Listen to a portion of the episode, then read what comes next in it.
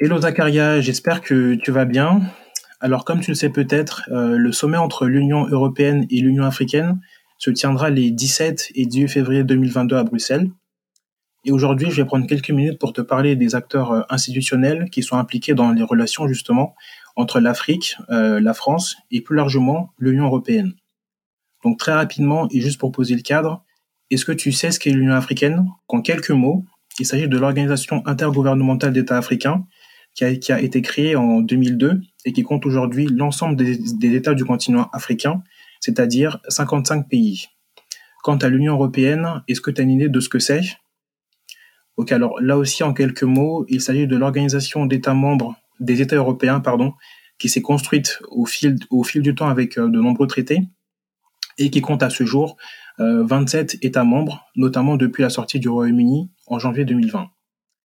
Ces deux unions sont bien sûr des acteurs de premier plan dans les relations entre l'Afrique et l'Union européenne, dont la France donc. Donc pour ce point d'intro, j'espère que, c'est clair. Je vais à présent faire au mieux en quelques minutes pour te parler des acteurs institutionnels impliqués dans les relations entre l'Afrique et l'UE, et ce en deux temps. Je vais d'abord te parler des acteurs euh, africains et français, puis je te parlerai des acteurs européens. Donc avant de rentrer dans le détail, il faut savoir qu'il y a de nombreux acteurs, mais on retrouve de part et d'autre des acteurs plus ou moins similaires. Sur ce point, je veux m'assurer que tu as une idée de, ce qu'est une banque centrale et une banque de développement.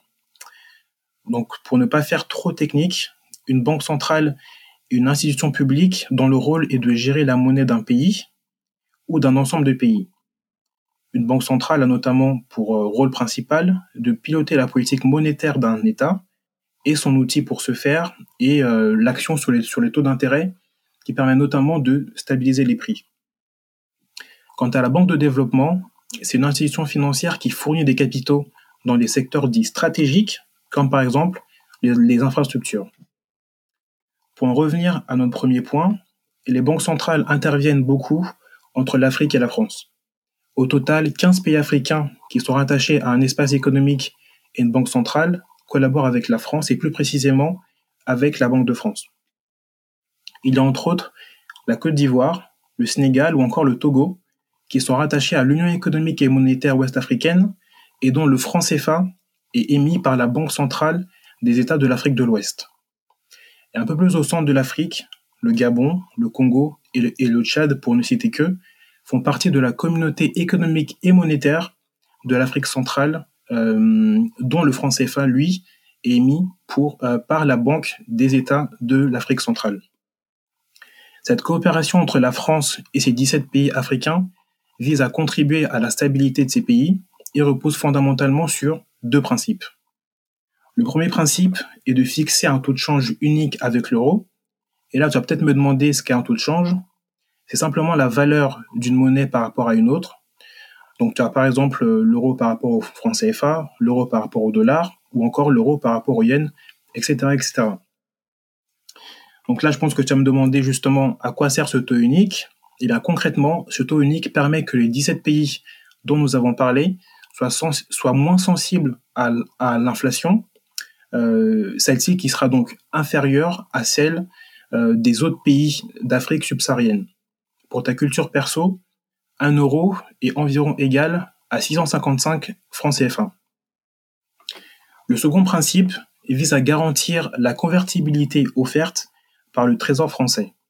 En d'autres termes, les pays des banques centrales des États de l'Afrique de l'Ouest, des États de l'Afrique centrale et les Comores sont assurés de pouvoir convertir leur monnaie, peu importe le contexte économique. Au-delà de ces questions monétaires, les banques de développement jouent un rôle central dans les relations entre l'Afrique et la France. Je peux par exemple te parler de la, Banque africaine de développement et de l'Agence française de développement qui collaborent depuis, de, depuis maintenant de, nombreuses années.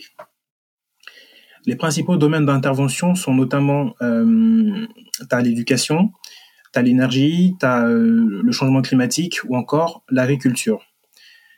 Bon, dit comme ça, c'est vrai que ça peut, euh, ça peut ne pas être très concret, mais si tu veux des éléments plus précis, tu peux noter que 5 milliards d'euros ont été engagés en Afrique par l'Agence française de développement et que 44 des 55 pays africains bénéficient des projets financés par l'AFD. C'est notamment dans ce contexte que 3 millions d'euros ont été investis en janvier 2020 dans les pays de la communauté économique et monétaire de l'Afrique centrale pour renforcer les compétences des professionnels de santé publique. Pour 2021, euh, j'avoue que je pourrais pas donner le montant de le, montant global qui a été investi, mais je sais par exemple que près de 2 millions d'euros ont été investis en juillet dernier au Mozambique, au Tchad et en Guinée-Bissau pour contribuer à de meilleures politiques éducatives à destination des enfants. Donc là, on a vraiment fait un tour rapide des acteurs africains et français. Nous allons maintenant voir qui sont les acteurs présents au niveau européen. Et là, pour le coup, il y en a euh, plusieurs et tu peux noter qu'il y a une dimension un peu plus politique, même si bien sûr le volet lié à l'économie et au développement reste très présent.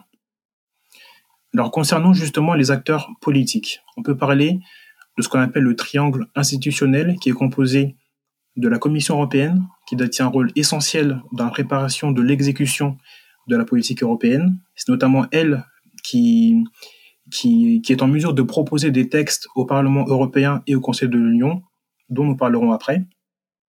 Il y a donc justement le Parlement européen qui représente les, citoyens européens et qui est notamment habilité à voter les textes proposés par la Commission.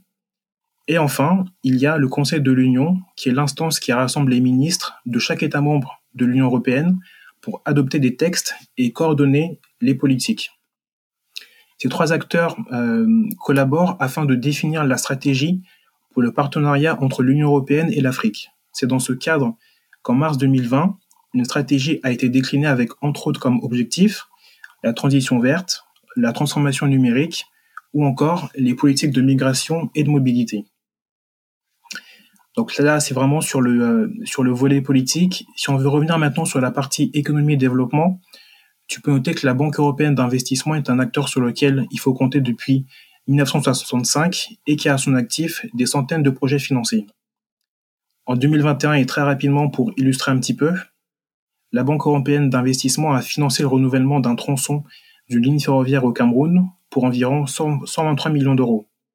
Donc tu vois bien qu'en ordre, enfin que de façon très concrète en termes d'ordre de grandeur, on est quand même sur des projets euh, qui ont euh, euh, des montants importants et qui nécessitent donc une vraie coordination, une vraie coopération entre l'Afrique et l'Union européenne pour permettre le développement de pays ou, de secteurs dits clés stratégiques.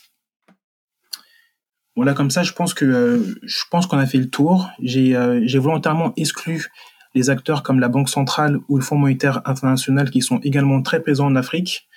Mais bon, pour moi, leur action dépasse clairement la coopération Europe-Afrique. J'espère que ça fait pas trop d'informations d'un coup et que c'est clair pour toi. De toute façon, on pourra en rediscuter, donc n'hésite pas si tu as la moindre question. Je reste à ta dispo avec grand plaisir pour discuter de tout ça. À bientôt.